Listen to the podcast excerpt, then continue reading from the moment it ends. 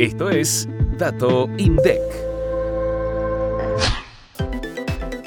Las ventas a precios corrientes en comercios de electrodomésticos y artículos para el hogar crecieron 129,2% en el cuarto trimestre de 2023 con respecto al mismo periodo de 2022. En el Gran Buenos Aires, las ventas en este tipo de comercios superaron los 250 mil millones de pesos, mientras que en el resto del país sumaron 361.503 millones de pesos.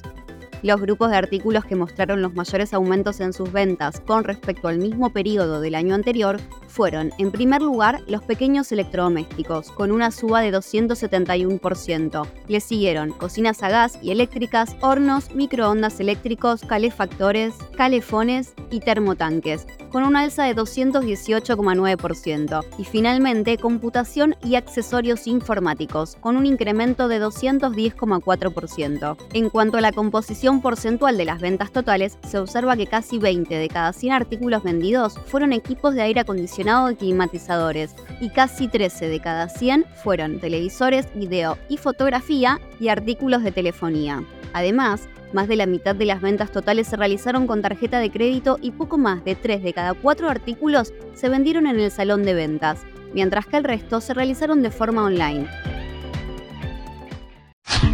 ¿Ya escuchaste el último episodio de Es Tendencia? Conoce las estadísticas del INDEC desde otro punto de vista.